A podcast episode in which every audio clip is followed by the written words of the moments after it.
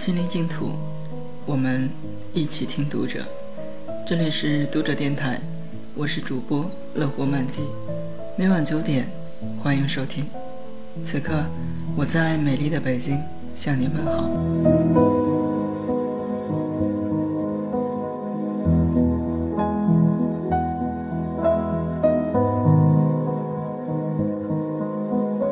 只顾事业不顾家，很多人。这样评价樊锦诗：他二十岁考上北京大学，时常晾衣服忘了收，晒的被子不翼而飞，才意识到自己需要人照顾。他最喜欢泡图书馆，彭金章比他早到，会帮他在旁边留个位子。他总是在手腕上系块手绢，彭金章就送他更好看的。他是杭州人，彭金章从河北家乡带特产给他吃，一个简单，一个质朴，碰在一起就是默契。一九六二年，彭锦诗二十四岁，和同学到敦煌实习。没错，敦煌是艺术殿堂，但这里没水没电，没有卫生设施，吃白面条。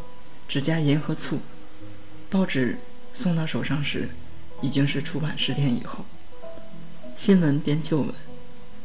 第二年毕业分配，樊锦诗去了敦煌，彭金章去了武汉大学，之后是长期的书信往来。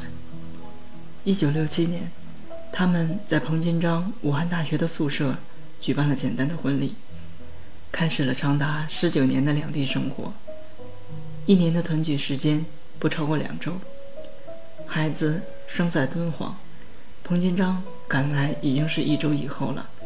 他挑着扁担，里面装的是小孩的衣服和鸡蛋。樊锦诗看到我，眼泪都出来了。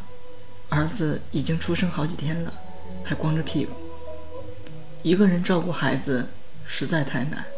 大儿子一岁多时，樊锦诗。把他送到河北去。四年后，小儿子出生，大儿子就得和小儿子在河北和武汉之间来回换。彭金章在武汉照顾一个，他的妹妹在河北老家照顾一个。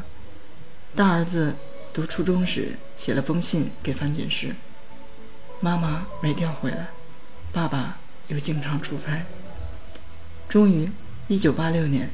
在找到合适的人接替工作之后，彭金章来到敦煌。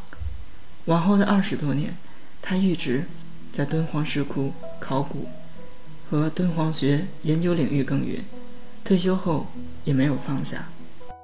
一九九八年，樊锦诗出任敦煌研究院院长，忙于国际合作、科学保护、条件改善、人才延揽以及数字敦煌的建设，以及永远的。留在莫高窟。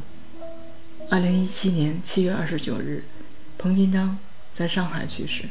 生前他说：“如果不是喜欢这里，我也不会来；如果不是喜欢这里，我来了也会走。”这无意中投射出敦煌人的爱情信念：爱你所爱，行你所行，听从你心。